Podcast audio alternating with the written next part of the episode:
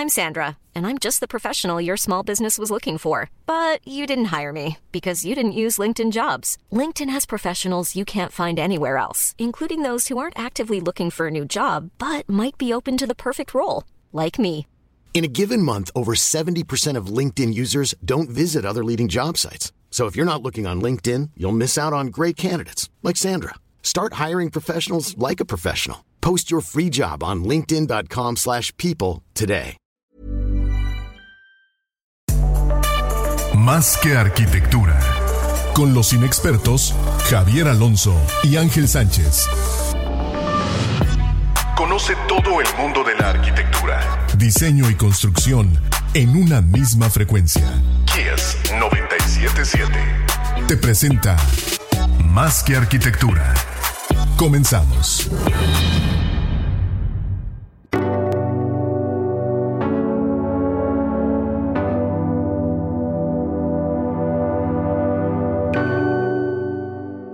Hola a todos, bienvenidos a Más Arquitectura, tu espacio intangible. En este miércoles, eh, 8 de la noche, ya comenzando el programa, Recuerden, eh, le agradecemos este espacio a los patrocinadores Ángulo Grado Arquitectónico, Firenze Pisos y Muros, Jefe Sevilla, Revista Landum y Aquaprint por hacer este espacio posible para ustedes. Y bien, hoy tenemos como invitado especial y en esta nueva edición de, de bueno, de transmisión desde el taller a César Bejar. Bienvenido César, ¿cómo estás? Hola a todos, muy bien, muchísimas gracias Ángel y a todos por la invitación. No, hombre, es un, es un gustazo tenerte aquí. Para los que no conocen a César, César Bejar Studio, eh, se dedica a arquitectura y fotografía de arquitectura.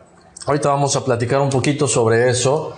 Pero bueno, gracias de nuevo por estar aquí, César. Es un placer que hayas venido desde Guadalajara para este programa de edición taller. Muchas gracias. Y bien, eh, platícanos un poquito de tu estudio. Bueno, eh, digo, primero gracias nuevamente. En verdad es un gusto eh, poder tener un respiro de normalidad y salir de Guadalajara y, digo, y reactivarme un poquito. La situación por allá está avanzando igual que en todo México y finalmente tomé la decisión de pues empezar a trabajar, ¿no? Es, se vuelve un modelo un poco complejo estar encerrado tanto tiempo, tanto Claro. psicológico como en todos los sentidos. ¿no? Emocional, ¿no? Hablábamos principalmente. Entonces, bueno, encantado de estar aquí eh, con todas las precauciones y, y tratando de no asustarnos y estar cuidándonos, evidentemente. Claro. Bueno, en el estudio ah, hacemos dos cosas, arquitectura, desarrollamos proyectos y a la par hacemos fotografía de arquitectura. Y eh, es una práctica bien interesante, porque son prácticas complementarias, son prácticas que Claro. alimenta una a la otra y ha posibilitado eh, este tipo de espacios, no sé, viajar a Mérida y estar con, con gente encantadora y Gracias. fotografiar y conocer de la arquitectura en Mérida, que siempre es algo tan bonito y tan reconfortante ver que se hacen buenas cosas en todo el país, eso es una cosa magnífica y, y sí, digo, ha sido, ha sido un buen match la foto y la arquitectura. De repente imaginas que la fotografía y la arquitectura podrían ser mundos aparte, pero resulta que son cosas que van muy de la mano, ¿no? Desde la concepción misma de, Claro. o el invento, la invención misma de la cámara surge, surge como tal, captando un techado de, un, un techo de un, de un edificio, ¿no? Y entiendes Claro. esa íntima relación que tienen ambas, ambas cosas. Bien. Digo, entiendo que la parte de la arquitectura, vivir los espacios que te permite tu práctica, pero también la gente, ¿no? Esta parte que hace que todo se vuelva un poquito más vivo, ¿no? Y precisamente en esta época nos hace falta esa interacción, e- esa gente, esas relaciones, ese un poquito acercarnos, como decíamos, ¿no? Con, con cuidado, para acercarnos a los demás y poder vivir estos espacios de los que pues, estamos platicando y estamos diseñando. Ahora, el tema de hoy, síntesis de la arquitectura, platicamos. ¿Qué es esto de la síntesis de la arquitectura? Sale de una plática de hacer un tipo de, vamos a llamarle compresión o de desmenuzar eh, lo que proyectamos para que quede solamente lo esencial. No estamos hablando de minimalismo, no estamos hablando de un estilo como tal, estamos hablando de dejar lo que realmente importa, ¿no? Esto va desde el proceso hasta eh, la obra construida. Sí, digo, es una cosa que creo que empezó en la fotografía, salud, empezó en la fotografía y fue un tema de cómo eh, pasas esta idea o esta concepción de capas de, de, digamos, como de elementos compositivos de un tema de una imagen, pero también cómo lo entiendes también todos estos elementos, todas estas capas que se van involucrando y van haciendo o definiendo la arquitectura. Si bien puede ser un número de capas prácticamente infinitas, puedes llegar a un punto en el que entiendes que estas capas, en el momento que se enlazan y en el momento que se, se, se, unifican, logras una síntesis bastante homogénea de qué es la arquitectura. ¿no? Y cómo a través de estos elementos que pueden ser desde eh, un tema económico, un tema presupuesto del cliente, un tema de usuario, un tema de contexto, un tema eh, Todo eso son las capas. Todas esas capas que, podríamos poner nombre y empezar a mencionarlas, se puede volver casi un número infinito de capas, ¿no? Okay. Pero más que entender cuáles son estas capas o cuáles son las capas importantes o más relevantes, creo que lo interesante es entender cómo estas capas se unen, cómo estas capas generan una síntesis y cómo estas capas eh, generan una buena arquitectura o cómo generan una arquitectura eh, Contundente, puede ser. Contundente, exacto. Entonces, básicamente de eso trata y, quisiéramos desarrollar y especificar un poquito más de qué van, de qué va esa síntesis. ¿Cómo poder, bueno, entendemos entonces que eh, a esto que le llamamos capas eh, en la arquitectura son los temas, todos los temas que intervienen en la realización de un proyecto, ¿no? Y, y bueno, de una obra, claro. Eh, ¿Cómo considerar dentro de estas las que realmente importan? ¿no? Porque bueno, estamos contaminados, como hoy en día estamos contaminados de información, de noticias falsas, eh, eh, renders falsos del, tren Maya, cuánta cosa vemos todos los días. ¿Cómo entender eso mismo y traducirlo a, la hora de hacer proyecto y decir, esto importa y esto no importa? Claro. Yo lo primero que te diría es que hay un grupo de capas que, o un grupo de elementos que pueden ser desglosados de la arquitectura, que son todas estas disciplinas que eh, van enriqueciendo la arquitectura, desde la disciplina de la ingeniería, las matemáticas, la sociología o, cualquier otra ciencia que pudiera estar involucrada en la arquitectura. Yo creo que todas estas ciencias son eh, los elementos más enriquecedores y más importantes dentro de la estructura o, o, dentro de la conformación de la arquitectura antes de llegar a una síntesis como tal. La síntesis la podríamos entender como el resultado final de la arquitectura. Okay. Es decir, eh, eh, hay un proceso en el que todas estas disciplinas están involucradas, pero la síntesis en sí es el edificio, es lo que se está habitando y es este elemento físico contundente en el cual nos desarrollamos como, como habitantes. ¿no? Entonces creo que creo que lo que realmente habla o lo que realmente es importante son estas disciplinas. Ok, esa es la parte interdisciplinaria ¿no? de, la arquitectura. Y entender, ah, hablábamos igual, que la arquitectura se aprende y se entiende a través de todas estas ciencias, ¿no? Como dice Johanny Palasma, la arquitectura no se enseña como arquitectura, se enseña, se enseña la vida y entonces aprendes de la arquitectura. Digo, es muy poético, pero estás hablando de estas disciplinas a las que te refieres, ¿no, César? Sí, yo creo que va, va por entender todas estas disciplinas. No, no podemos ser expertos en todas estas disciplinas, pero sí podemos tener la capacidad de entender cómo estas están involucradas. ¿no? Y a partir de entender también esas disciplinas, si logramos entender eh, un tema de escalas y cómo estas escalas también están involucradas directamente en la arquitectura, si entendemos que hay una interrelación entre un contexto natural que pasa a un contexto urbano, que pasa a una arquitectura, que pasa a un interiorismo y después a un mobiliario o a un objeto dentro de, ese espacio. Sí. entiendes que estos brincos de escala también están fuertemente relacionados en estos elementos que van conformando la síntesis en la arquitectura. Ya. Eh, Ahora, eh, antes de eso, entender escalas, eh, esta palabra que usamos tanto en la arquitectura, me, siento en la escala, la escala cambia, no la escala correcta. ¿Cómo entender este concepto para, para esto que estás diciendo, César? Desde la parte urbana hasta la parte objeto, ¿es solamente el tamaño o qué más implica entender algo como, como escala?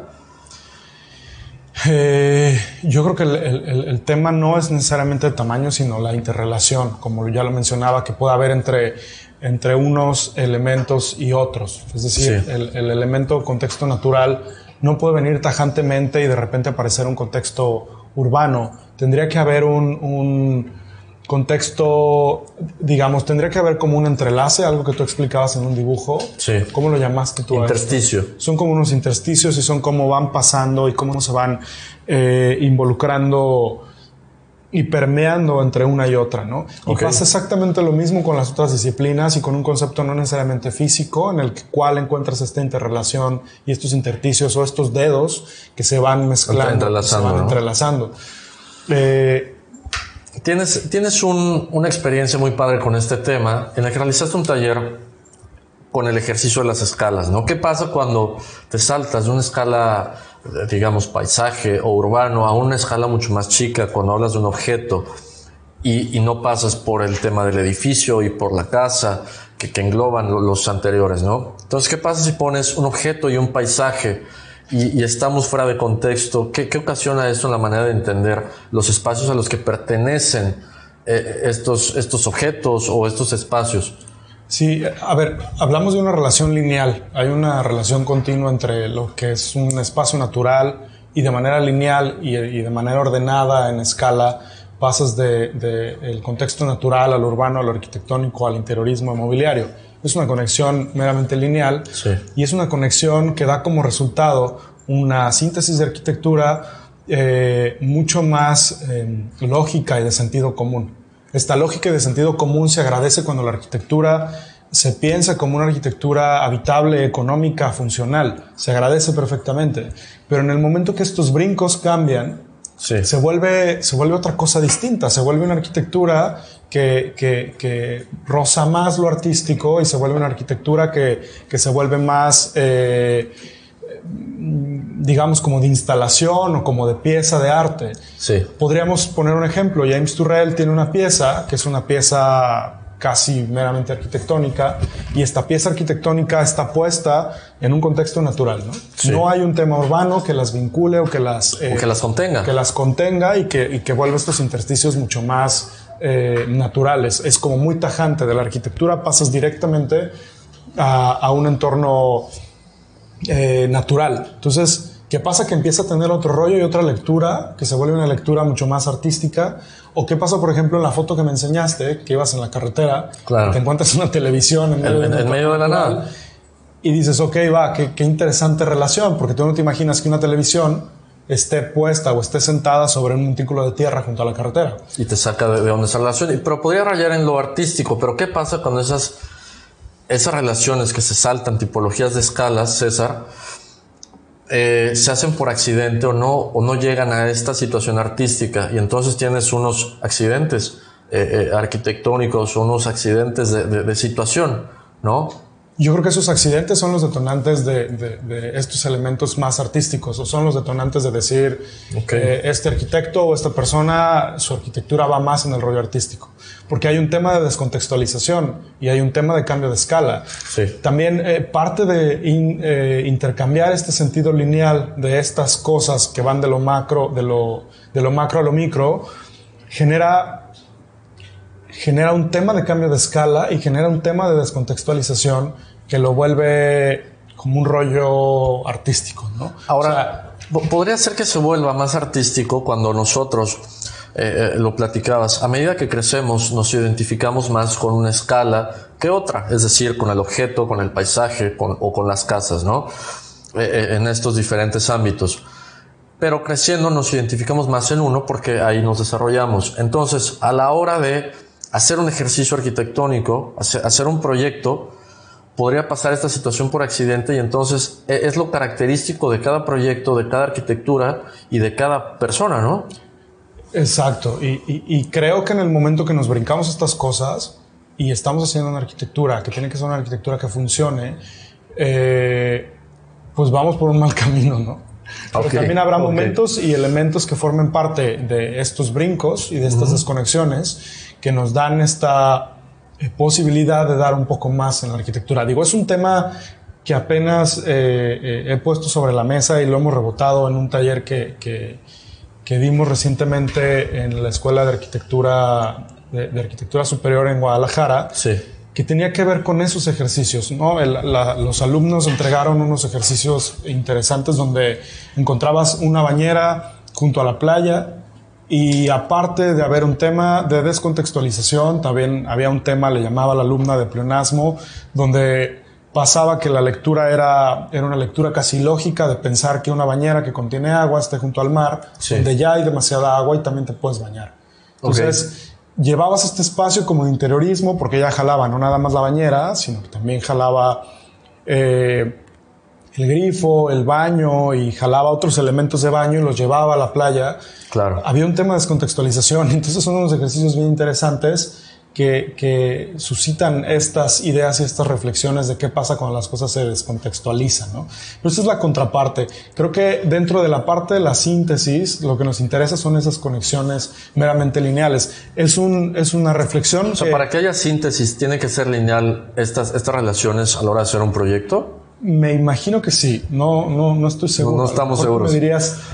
Podría ser que no. Podría ser que no. Yo me imagino que eh, a la hora de hacer un proyecto, saltando alguno de estos ámbitos, de estas escalas en las que tengo una sensibilidad mayor o me siento más cómodo simplemente manejándolas, puedo generar algo más interesante que trabajando sobre escalas en las que no soy tan hábil o no somos tan hábiles. Claro. Luego lo que, lo que me parece bien interesante son estos ejercicios que se pueden ver de manera más eh, hábil o de manera más evidente en la fotografía.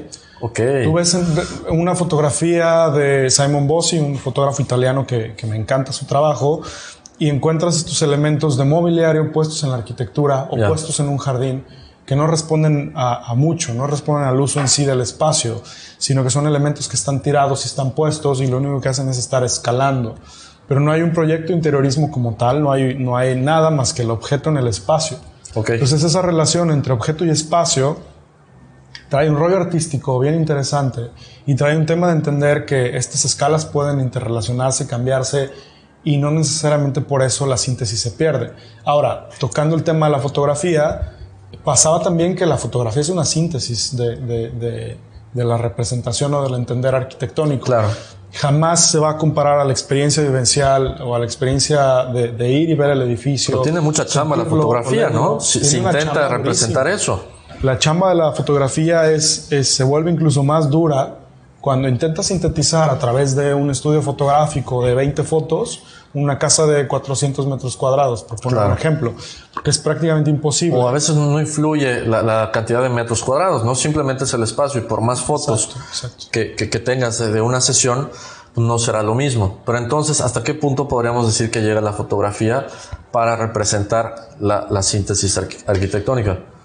Eh, la cosa es que cuando tú haces una sesión fotográfica, tienes que encontrar cuáles son los elementos más importantes dentro de la, de la generación o de la producción de la imagen que van a hablar de la síntesis o van a hablar de la mejor manera, porque creo que la idea siempre es hablar lo mejor posible de las cosas, tener siempre un pensamiento positivo. Creo que ese pensamiento positivo, positivo influencia a, a demás personas y se vuelven elementos de inspiración. Es decir, yo voy a tratar siempre de expresar de mejor manera a la casa eh, a través de las mejores fotografías y a través de los elementos que mejor hablen de la casa. Y yo nunca le veo un problema como tal a eso. Es, en realidad es una cosa muy positiva. Sí. Es tan positiva porque eh, el cliente, el dueño de la casa, va a ver las fotos y va a saber que la casa puede estar tan bien como está en las fotos. el arquitecto va a saber que lo que se ve también es, es el proyecto, ¿no? Es el proyecto y quizás en el, en el, consecuentemente sus siguientes obras sean aún mejor. O sea, creo Por poder ver un, poquito de lejos también, ¿no? Sí. Y, reflexionar. Exacto. Ahora, este punto optimista que mencionas es muy importante porque no solo la representación o, la fotografía pues debe hacer eso respecto a un espacio, pero un espacio debe estar hecho desde ese punto de vista también y con ciertos valores, ¿no? Platicabas, eh, ¿Cómo podemos considerar los valores dentro de esta síntesis de un proyecto arquitectónico? ¿Cómo podemos considerar los valores? Sí. ¿Qué es lo que le da valor? No, o qué valores debemos considerar para, para un proyecto, ¿no?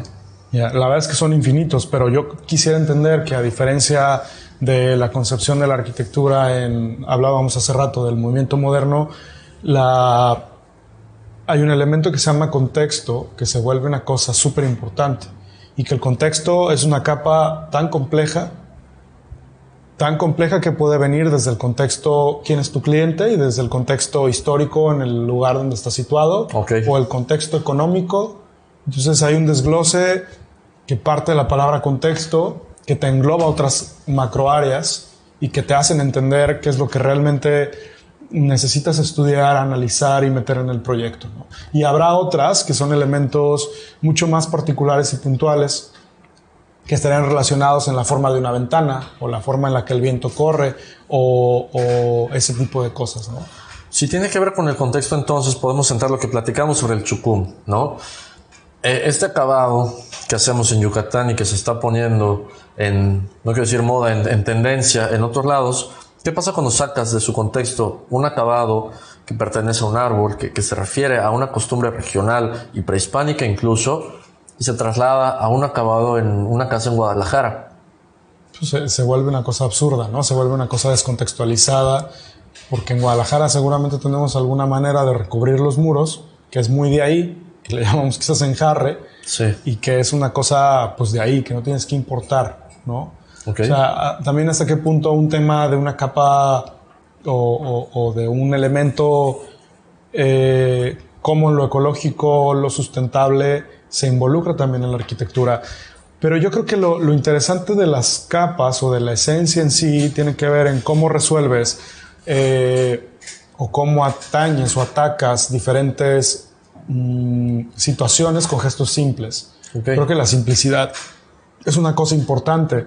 En el momento que tú con un gesto simple como abocinar una ventana, resuelves asoleamiento, resuelves ventilación cruzada, resuelves vistas, resuelves privacidad, resuelves 10 eh, cosas con un gesto tan simple, creo que ahí es donde radica la síntesis. La síntesis de decir, con poco hago mucho. Es un tema pues, de less is more, básicamente.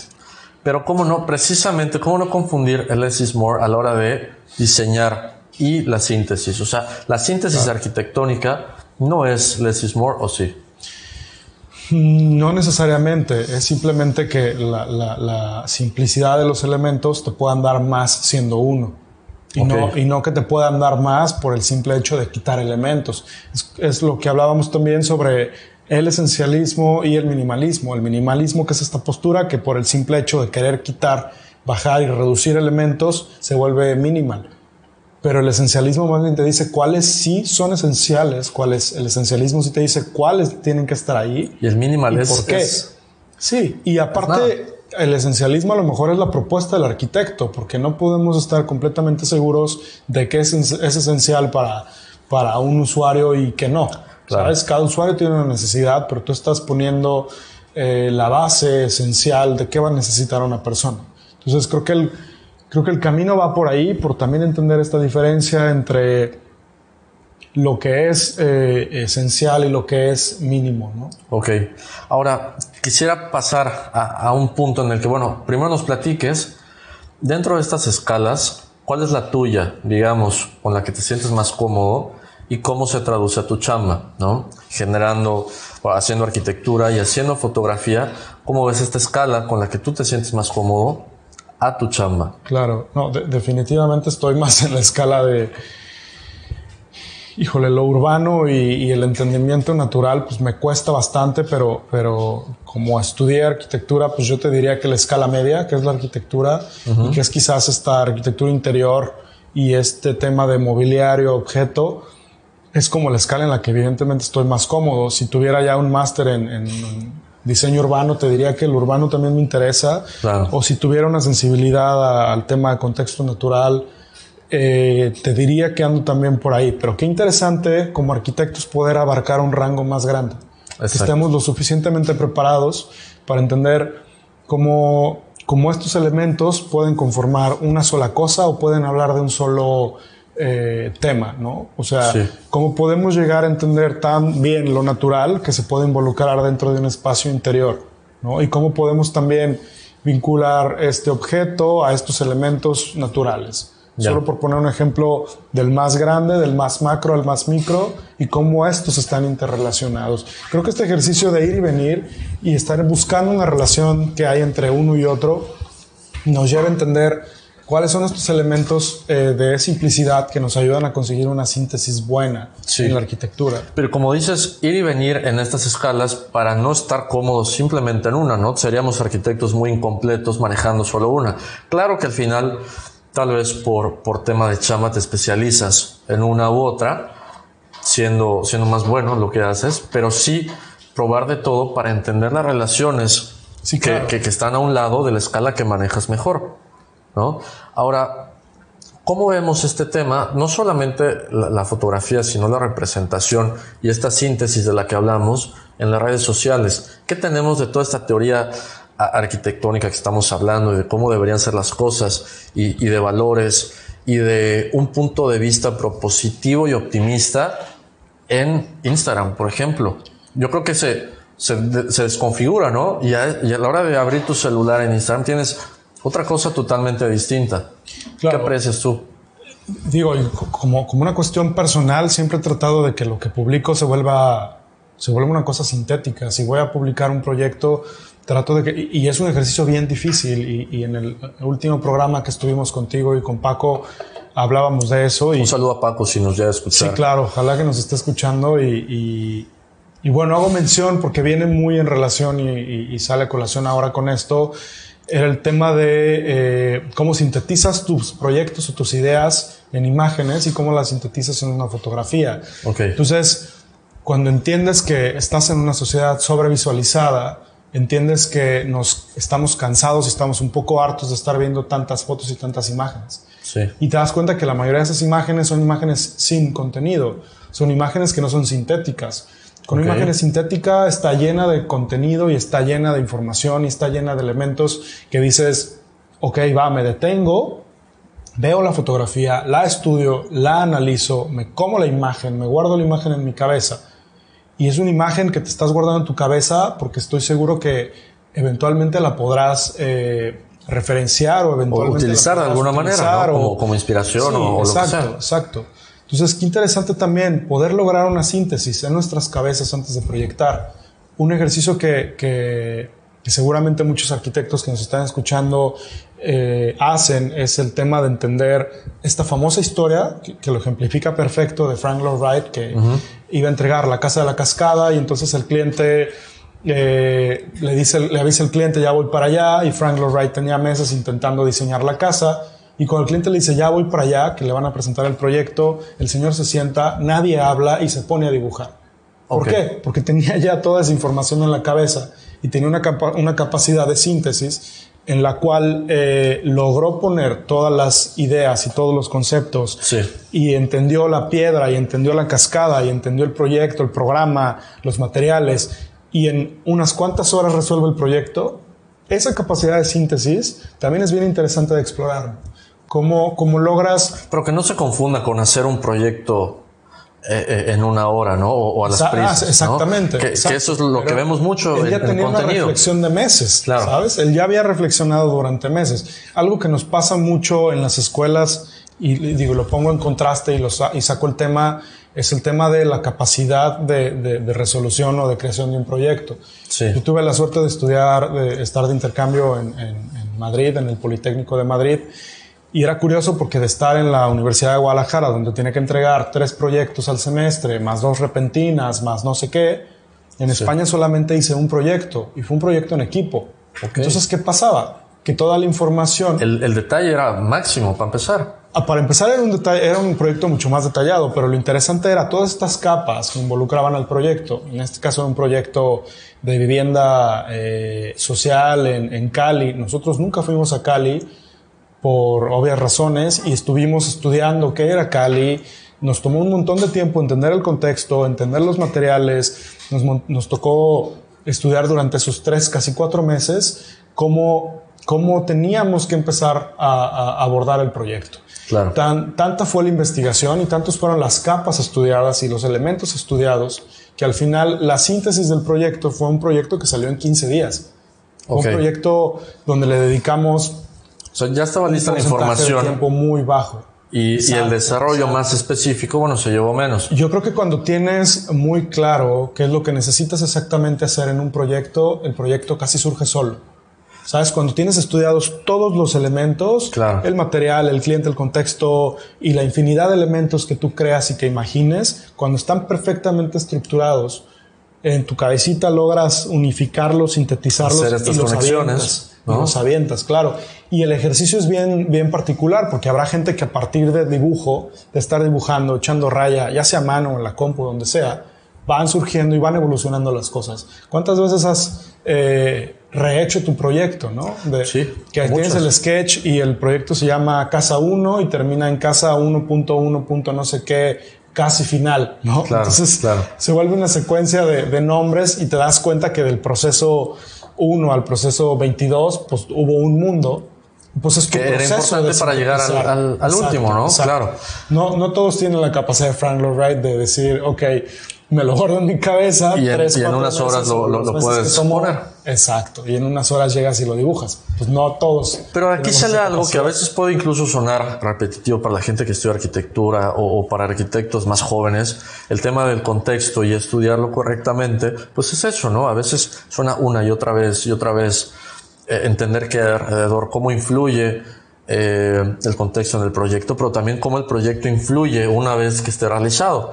Entonces, ¿Qué nos deja esto eh, eh, cuando vemos a los chavos y los chavos, pues estamos chavos de todos modos, pero cuando vemos a los chavos haciendo arquitectura sin este estudio, sin esta síntesis, ¿no? Te habla de una inmediatez sí. que se salta la parte que mencionas de la síntesis de, toda esta, de, de todo este universo de, de cosas que influyen en el proyecto, que viene pues, fruto de, cómo estamos acostumbrados a vivir en redes sociales. Todo es inmediato, puedes pedir eh, claro. comida, eh, lo, lo, que quieras, ¿no?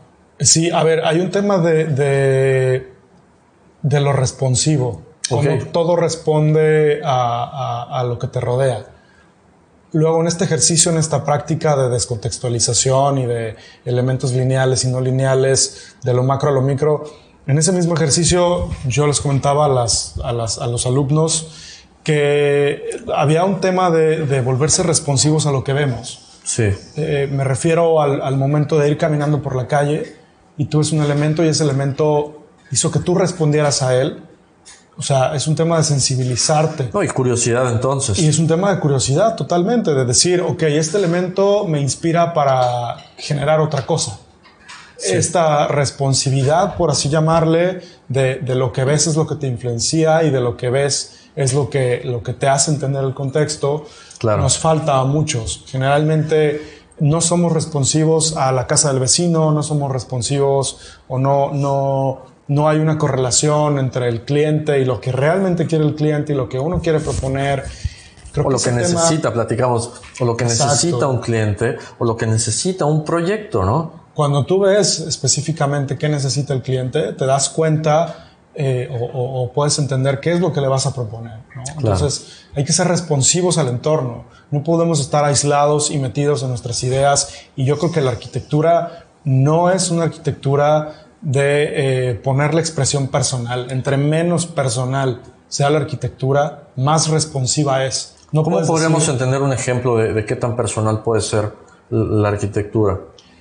No me queda claro. No, no, no, creo que deba ser personal. La arquitectura tiene que ser responsiva, no personal. Simplemente. Tú eres una, una persona que, que, que, tiene la capacidad de entender el resto de, de las situaciones y, y, cómo vas a intentar atacar y llegar a eso. Sí. Pero creo que es un tema bastante egocéntrico decir que la arquitectura va a responder a quién eres tú. No, claro, o sea, claro. tú tienes que responder a cómo responden y cómo son los demás. No es una cosa de decir, pues es que yo pienso y yo creo y es un sello y ahí se pone. No, yo creo que el sello es la metodología. Claro. Me refiero a que tu sello que también, es... Que también está resuelto, ¿no? Sí, sí, sí, sí. Tu sello no es la forma del edificio. Tu Claro. sello no es el color, la masa, la plástica del edificio. No debería ser. Eh, Caemos en seguramente lo eso a ponemos. veces, claro. Claro, seguramente lo ponemos y es in- casi inevitable que lo pongamos, pero eso no debe ser el sello. El sello tiene que ver más bien con la manera en la que tú estás estudiando, eh, eh, la forma en la que te aproximas a un proyecto. Creo que va por ahí. Creo que, creo que hay que tratar de, de, de figurarnos y de entender que la idea de la, de la arquitectura es una cosa personal. Claro que es personal porque le estás dedicando. Pero no es, no es que te represente a ti. No debería. Una, una obra. Entonces, ¿cómo sacar esta parte del ego cuando tratamos de, de, sintetizar y que, y que lo que quede pues, sea parte de nosotros tratando de, levantar la mano y, llamar la atención cuando, Ahí está puesto, pero como un sistema, como una manera de pensar, como, una, como un pensamiento, no como un elemento. O sea, es como esta cosa de entender que el estilo, o sea, yo creo que el estilo, para empezar, es una palabra bien difícil, pero cuando hablas de estilo, eh, puedes entender que no es una cosa de decir, ok, mi estilo es hacer todo de concreto, mi estilo es hacer todo de ladrillo. Pues no. Creo que lo interesante sería decir... Una metodología como estilo. Exacto, hay una metodología en la manera en la que los elementos van puestos en la arquitectura y entonces mi eh, manera personal de representar la arquitectura es a través de la metodología que empleo. Y que puede ser una metodología que el día de mañana es distinta o que evolucionó. Claro. Claro, si algo nos, nos dicta esta temporada, época, es que todo va evolucionando y no podemos quedarnos con el mismo proceso o la misma metodología que vamos utilizando antes. si las situaciones ya cambiaron, hay que adaptar para que la síntesis siga siendo sí, una las metodologías serán distintas. ¿Qué va a pasar también post-COVID? ¿Cuál va a ser la metodología ahora de, de aproximarse a un proyecto? La metodología seguramente vendrá por otro camino. Tan, tan, tan es así que en la fiebre española Le Corbusier tomó su propia metodología y su propia forma de idear un proyecto a través de estar encerrado durante dos años en una confinado en un edificio en el centro de París y de entender después a la arquitectura como una cosa sana, ¿no? un, tema de sanidad donde el aire circulaba de lado a lado, los edificios eran limpios, estaban altos, los eran más altos. Y, pero bueno, hoy en día no estamos dispuestos a hacer esos experimentos. Aún no, pero yo creo que algo dejará y algo vendrá después y nuestras metodologías, digamos que nuestras metodologías, que son estos estilos que uno va desarrollando, se verán reflejadas en algo distinto. Bien. Pero no estoy seguro de cómo va a ser, ¿no? No, digo, es, es jugarla al futuro es, eh, es, lo que vemos que está fallando en todas las noticias, ¿no? Y, por poner un ejemplo, el pico que viene esta semana y la que sigue, la que sigue, sería lo mismo tratar de interpretar cómo van a ser las metodologías. Pero algo que no va a cambiar. O hasta más complejo. Es, claro, algo que no va a cambiar es, bueno, tratar de llegar a una síntesis, mucho lápiz, mucho rayar estas ideas, porque el estudio de lo que rodea los proyectos que hacemos se seguirá haciendo, ¿no? O sea, eh, hay partes fijas dentro de la metodología que hay que entender y no saltarnos. Claro, exacto, exacto. Sí, a ver, y seguramente hay un método que por supuesto que existe que, que, que que va involucrando y que va enriqueciendo y que te va diciendo cómo es esa, esa metodología. Sí. Y que tú también tienes esa opción de cambiar esos temas metodológicos y la manera en la que tú desarrollas un proyecto. Habrá alguien que tenga un orden muy claro y muy exacto y te diga estos son los 20 puntos que tomo para partir y hacer un proyecto. Okay. Y habrá alguien que te diga yo jamás tomo un punto de partida y jamás digo empiezo primero con el análisis de no sé qué. No, simplemente absorbe información lo mete una licuadora que es su cabeza, le aprieta un botón y, a ver qué sale, ¿no? Sale ahí algo, ¿no? Ok. Eso puede ser. O sea, Ahora, es un proceso muy, muy eh, personal y que cada quien tiene, ¿no? Es una cosa que se vuelve interesante. Correcto. Digo, tantos tipos de hacer arquitectura como tantas personas que están haciendo arquitectura y los usuarios de esta misma, ¿no? Ahora, se nos va acabando el tiempo, César, nada más para tratar de redondear esta idea, entender para llegar a la síntesis de la arquitectura, cómo intervienen las escalas, cómo intervienen los valores que ponemos en ella y desde qué approach, desde qué enfoque podemos atacar eh, estos procesos. Yo creo que lo que interviene es la... Tiene que ver con un tema de cantidad, más que de... de, de a ver, es tanto cantidad como calidad. Entre más elementos y entre más cosas estén involucradas en el desarrollo y en el entendimiento y en la resultante de la síntesis de la arquitectura, más rica es. Okay. Entonces, entre más cosas hayas tomado y entre más cosas hayas referenciado y entre más cosas hayas estudiado y analizado, esta síntesis resultará como el proyecto más acertado. Okay. ¿no? Pero es curioso porque esta resultante es tan variada que tú se la puedes dar a un muy buen arquitecto que entiendes que tiene una síntesis espectacular y que hace cosas bajo la sensibilidad más eh, rica de todas y se la podrás dar también a otro, pero que su perspectiva es ligeramente distinta y ambas resultantes son muy bellas y ambas resultantes son muy buenas. Y pueden funcionar. Y pueden funcionar perfectamente. Entonces, eso es lo bello, lo bello de, de estar en una disciplina que no nada más involucra un tema de ciencia, sino de sensibilidad y de arte, ¿no? Que la resultante siempre va a ser eh, muy distinta. Y no hay solamente una respuesta correcta, hay, diferentes. No es matemático, es una cosa de resultantes infinitas, por así llamarlo. Correcto. César Bejar, muchas gracias, man, por estar aquí con nosotros de nuevo. Qué bueno que viniste a Mérida. Eh, aprovechando que, que, estás aquí, bueno, vas a estar unos días tomando algunas sesiones de arquitectura para los que para los que quieran que te contacten, ahí está tu Instagram. Gracias toda por la cosa. comercial. Y, y sí, sale ahí, ¿no, José? El, el Instagram de, de, César, para que lo contacten. Va a estar aquí unos días y bueno, aprovechar este tema de, de poder experimentar esta síntesis con los proyectos de ustedes, con la arquitectura, con los espacios públicos, pues está, está padrísimo, ¿no? Exacto, exacto. Eh, les agradezco a todos los patrocinadores que hacen posible este espacio. Jefe Sevilla, eh, Ángulo Grado Arquitectónico, Revista Landum, Firenze Pisos y Muros y Aquaprint que nos mantiene hidratados. Eh, esto ha sido todo por hoy. César, muchas gracias, man. Es un gustazo tenerte. Eh, nos veremos hasta la próxima con más que arquitectura. Gracias.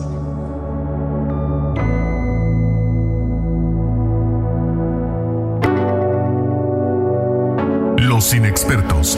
Javier Alonso y Ángel Sánchez te esperan el próximo miércoles a las 8 de la noche para continuar conociendo todo el mundo de la arquitectura, diseño y construcción. Más que arquitectura. Solo por Kiss 977.